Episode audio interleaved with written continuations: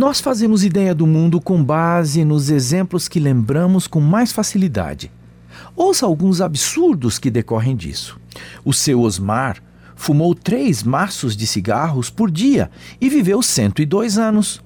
Logo, fumar pode não ser tão prejudicial como dizem os médicos. Outro, as pequenas cidades da Alemanha são seguras. As pessoas nem trancam as portas quando saem.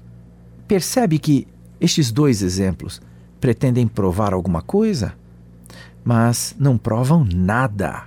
Criar um conceito do mundo a partir dos exemplos de que nos lembramos é uma grande estupidez.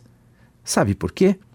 Ter conhecimento de um ou outro fato aleatório pode não ser suficiente para concluir o que quer que seja. Os nossos exemplos podem ser eventuais ou simples exceções de muitas regras. Essa tendência pode nos guiar pela vida com um mapa falso na mente. O Fábio tem medo de morrer num acidente de avião ou de carro, ou até de ser assassinado, dado o altíssimo índice de criminalidade em sua cidade. Mas ele é diabético e é também hipertenso. Ele não considera o risco de morrer por essas doenças, já que são formas menos sensacionalistas.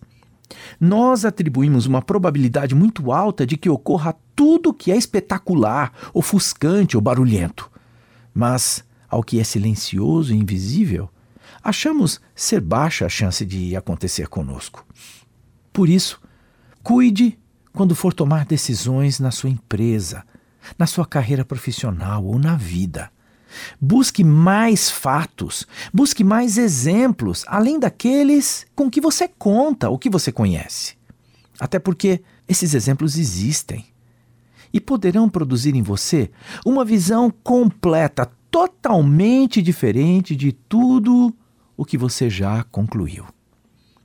Eu sou Abraham Shapiro, profissão Atitude.